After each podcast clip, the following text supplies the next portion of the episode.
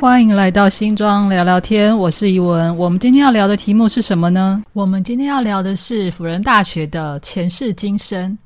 其实对新庄人来说，或者说对我来说，辅仁大学是一个陌生又很特殊的存在。我从小到大呢，其实还蛮常去那边走走的。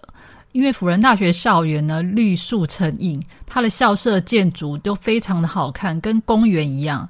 所以呢，从小呢，其实家长就会带着小孩子去那边散步运动。我甚至于呢，也在辅仁大学游泳池游过泳。那辅大里面呢，有一些很特殊的景象，比如说。它夏天有一个排队美食，就是冰淇淋。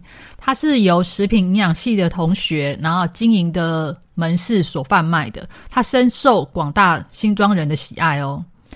那辅仁大学冬天呢，还有什么特殊的景象呢？对了，就是美女慈善日记。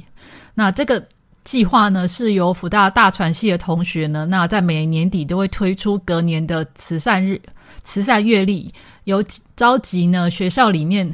的同学来拍摄的，然后所得的金额呢，将会作为慈善支出。可是有多少人心知道辅仁大学是什么样的学校？那他又如何落脚在新庄的呢？呃，各位好哈，那我介绍一下辅大是怎么诞生的。可是，在讲辅大诞生之前呢，我要稍微名词解释一下天主教。我相信大家都知道，梵蒂冈呢住着天主教。教宗就是天主教教会的最高领导人。那教宗底下呢，有所谓的枢机主教，就是他的左右手，专门在也是在帮助他处理传教跟教会的事务。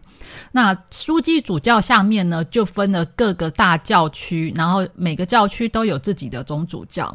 那我现在稍微讲一下，就是十九世纪之后呢，欧洲已经展开，应该说他已经完成了所谓的宗教改革，所以呢，就有旧教跟新教的区别。那后面呢，我会用天主教跟基督教这两个名词来区分新旧教。那当时就已经在全世界各地展开了积极的传教活动，包含当时的中国。那在一九一二年呢，马相伯跟英炼之联名上书梵蒂冈，上面呢叫做《上教宗求为中国新学书》，他就写到说，基督教已经在中国创办了很多所大学，可是天主教居然没有专门的设立大学。这两位先生呢，可不是泛泛之辈哦。马相伯呢，他是天主教徒，他是也是上海复旦大学创办人。殷炼之呢，他是天津大公报创办人，他也他本人也是一个满清遗老。那他们都希望能够在北京筹办天主教大学，可是在北京当时负责教区的叫做法国遣使会这个单位呢，他对那个办大学这个业务呢不是很积极，所以呢，别人不做，我们自己做。在同一年呢，殷炼之就在他隐居的北京香山怡静静怡园里面呢，为天主教的青年开办了国学专修班，称之为辅仁社。就以《论语》当中“君子以文会友，以有辅仁”，辅仁这两个名字就出来了。名字有了，可是专修班跟大学其实差了很多诶。那这个转机呢，一直到一九二二年才开始发生的变化。当时的教宗本笃十五世呢，他认为呢，要提升传教士的学识培养，甚至于学习当地的语言，我这样子呢，才可以消除沟通的障碍，然后才可以正更加强我们的传教业务。所以他当时针对中国这个教区所做的改革之一呢，就是他直接派遣了教宗的代表到中国统领这个中国教区。中国区首位总主教就是意大利籍的主教刚恒义哦，这个是他的中文名字。刚恒义来到中国之后，他做了两件影响深远的事情：第一个，培养中国籍的主教；第二个，在北京设立天主教大学。所以在一九二三年二月，教宗捐献了经费十万里拉，作为北京公教大学创校基金，并邀请本笃会修士来中国办校。一九二七年七月二十九号，正式向中华民国教育部登记立案，改名为北京辅仁大学。从此以后呢，辅仁大学创校经费、人员组成都跟梵蒂冈有密切关系，包含呃董事会成立、教务会议。也因为这样，也因为这一层关系呢，所以他梵蒂冈跟中华民族关系，会影响了这一所学校的发展。那我顺便也提一件事情：新庄的恒毅中学就是以刚恒毅的中文名字为命名的哦。到了一九三七年呢，他设立的文科研究部，那也有设理科研究部，甚至于他买下了旧时代的恭王府作为女生宿舍。使得辅仁大学呢，在抗战时期呢，一样可以保持稳定的运作。这个情况一直持续到一九四九年，共产党主政中国，主政中国之后，有了不一样的转变。一九四九年之后的辅大呢，其实它并没有撤离开北京，但是共产党跟过去日本占领时期不同的情况是，共产党开始介入了校务的处理。他首先呢，也在学校设立的书记这种。共产党的组织职务、党工党职，甚至于要求福大董事会跟教会不能对学校的人事组成呢有否决的权利，也要求让学生、教职人员都拥有反宗教权利。这一件事情直接踩到了范蒂冈的底线，所以范蒂冈最终呢终止了对北京辅仁大学的经费援助。那接着一九五二年呢？北京辅大被并入了北京师范大学，从此以后，北北京辅人呢就消失在了历史上。我前面有提到，梵蒂冈跟教会直接影响了这一所学校。那在台湾复校呢，当然也跟这个有关系呢。到了一九五八年，教宗若望二三继位，其实这一位教宗年纪很大，他到七十七岁才接位。那当时呢，世界大事是面对一件事情，就是美苏冷战。共产主义统治全球三分之一的人口，那这位教宗呢，就召开了一个梵蒂冈大公会议，商讨全球天主教的传教问题。那当时他面对中国教区，他所呃遭遇的情况有三个：第一个，中共大举逮捕主教跟神职人员，而且已经有不少人牺牲了；第二点，成立属于中国的爱国教会，他干扰了教会的职权，甚至于。呃，直接跟梵蒂冈对抗。第三件事情是，中共没收了辅仁大学、正正旦大学等天主教学校。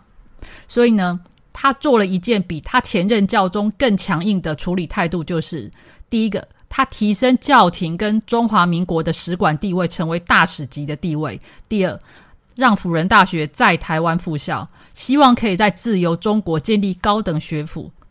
那从中华民国政府的角度来说，这根本就是梦寐以求的事情啊！各位，你们知道吗？国民政府当时迁到台湾来的时候呢，梵蒂冈，嗯，他原则上还坚守岗位命令，教廷驻南京总主教迟迟不肯迁到台北。那他们当时的想法是说，呃，教徒们他们的教友都还在中国大陆，他们怎么可以抛弃他们跑到台湾来？可是呢？呃，做共产党在中国大陆大肆迫害天主教的神职人员，所以他们已经不能再容忍这样子的角色了。到了若望二三，他宣布可以宣布提升教廷跟中华民国的地关系之后呢，教廷驻南京总主教就从当时呃他们避居的香港就迁到了台北。这个对蒋介石政府来说是一个非常。大的支持，因为原本政府很担心欧美各国会因为教廷的关系转向承认中华人民共和国，而不愿意再维持跟台北的外交关系。他随着大量的神职人员来到台湾，加上辅仁大学在台湾复校，所以中华民国跟教廷的关系也慢慢的稳定了下来。一九五九年确定复校之后，教宗若望二三呢捐赠美金十万块赞助，并指派。呃，于斌主教为副校的第一任校长。我这边要稍微介绍一下谁是于斌。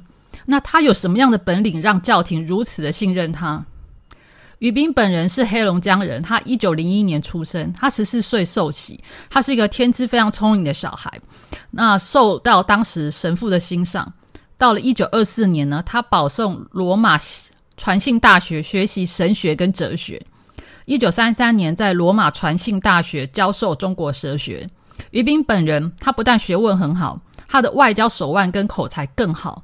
在中国对日抗战期间，他长期在欧美国家帮助中国政府募款，争取国际上的支持。他本人爱国的形象非常鲜明，他也跟蒋介石政府的关系很好。他甚至于是制宪国大代表之一。也因为他长期介入那个世俗的政治活动，所以在梵蒂冈教廷当中呢，有一些人应该不是有一些，还不少人对他有意见。所以在他接辅大校长之前呢，当时梵蒂冈传信部部长雅静安给他看了这几年来指控他的黑函，听说不少。那于斌呢，他看完之后，他马上写了一篇报告，他大概摘要的意思就是说。我工作有三大主轴，我过去这么努力的救灾护教反共当中呢，他巧妙的把这些政治活动转化转化成为援救灾民、收容孤儿，让宗教自由写入中华民国宪法，为自己相当活跃政治能力做了很好的解释。我想他这么强大的沟通能力，担任校长应该是游刃有余。至于福大为什么会选择落脚新庄呢？根据福大校史室的记载呢，基本上呢，大概有两个原因。他原本呢看上了一块地，就是在高雄县大背湖附近的一块山坡地。可是因为当时考量高雄那边呢，聘聘请教师不太容易。那接下来新庄营盘这边的农地也相对的便宜，所以他就很快确定要落脚福大的落脚新庄。不好意思，那。福大基本上这所学校，你可以把它当成是一个外国学校，就是一个外资学校。可是，就算它是一个外国学校，它还是用了自己的方法跟台湾社会有所连结。比如说，福大外语学院非常的有名，他们特别有几个专门的欧洲语系的专门科系，都培养了很多的人才。那接下来我要介绍另外一个很特殊的科系呢，他用自己的专业帮助台湾站上国际舞台，那就是福大体育系。民国五十八年，一九六九年的福大体育系成立了。在进入一九七零年代呢，中华民国在外交上面连连受挫，几乎到了只剩下用中华奥会的模式才能在国际上露脸。那既然是奥会模式，这个时候体育人才适时的出现，为国人弥补了遗憾，在各大运动场上绽放光芒。各位，你们知道吗？就是有多少？体育名人是福大的福大人呢？我举个例子，二零二零年东京奥会上面，举重的郭幸存，桌球的林云如跟郑怡静，拳击的黄晓文，他们都是福大体育系的学生。接下来呢，既然讲到体育，怎么可以忘记棒球呢？福大棒球队也是一个非常有名的团队哦。我们之前第四集在讲新庄棒球的历史时，我没有提到福大棒球队。我真的觉得有点可惜，我就在这边稍微小小介绍一下，福大棒球队在一九七六年成立，他出过哪一些知名选手？大家想猜猜看？旅日名将郭元志、庄胜雄，假日飞刀手陈奕迅，中职最多胜的总教练洪一中，都是福大棒球队的。早年福大棒球队成员多数来自于台北华兴中学，另外一支北部强队文化大学成员多数来自于屏东的美和中学。这两支球队就像日本的早庆战一样，形成了传统的对抗组合，为台湾棒球史上留下了不少记录。当中有一个非常特别的记录，是发生在一九七九年九月十五号，在台北市立棒球场举办当年度的城棒代表选拔赛。代表辅仁大学庄胜雄对上文化大学黄广琪，双方鏖战二十一局，对，没错，二十一局才分出胜负。这两位先发投手都完投二十一局，从下午四点十分一直打到晚上十点十六分，才分出了胜负。这场比赛成就了台湾棒球史上最长局数的比赛。你们猜猜看，最后谁赢了？最后的结局呢？就是文化大学一比零气走了福大。庄胜雄的那头，真的就是从大学开始了。那他跟新庄的关系呢？其实也许是因为，呃，我居住在站长这边呢，居住在传统社区，所以跟福大这边的连接比较弱。我基本上都把这所学校当公园在逛，顶多呢在学校附近有机会碰到外国的神父修女，就这样子而已。这个时间呢，进入了二十一世纪，其实福大自己也在思考。他们自己跟新庄这个社区的连结要如何处理？所以在今年度呢，台湾的教育部推广 USR 大学社会责任，引导大学以人为本，从在地的需求出发，所以福大不少的科系都投入了新庄地方学探勘，比如像新庄故事有一队就收到不少福大系所邀约那个地方导览。在今年二零二二年呢，福大也与新北市政府签署的合作意向书，投入了温仔郡从化区景观规划的工作。由于福大的所在位置就在温仔郡旁边，他希望呢，也可以从在地的观点来参与政府的公共建设。另外一件事呢，就是福大医院的成立，也让这个连跟社区连结关系进入了另外一个领域。事实上，台湾并不缺宗教团体成立的医院。长年以来呢，外国宗教团体都会透过医疗领域来接触台湾社会。新庄地区本身超过四十万人口，长期以来呢，只有布利台北医院跟新泰医院两家地区地区型的医院。以往新庄人如果需要上大医院的话，几乎只能跑林口长庚，它距离非常的遥远而不方便。福大医院呢，在二零一七年投入营运，它的设备其实很新颖，也让新庄人的就医呢多了一个选择点。那我讲了这么多零零总总呢，我我想呢，随着时间的发展，我相信辅仁大学跟新庄这个社区的连接，以后会有更多更多的面向，那值得我们来追求跟追关注。那今天呢，呃，这个节目呢。也到这边结束。那我这边所引用的资料呢，就是呃中泛外交关系史，还有辅辅仁大学校史室。另外呢，棒球专栏《幻象两千》无责任评论，传说中二十一局的大对决。今天的节目又接近了尾声，喜欢新庄聊聊天的朋友，可以在各个频道底下留言，给我们一些鼓励，也给我们一些建议。那下次再见喽，拜拜。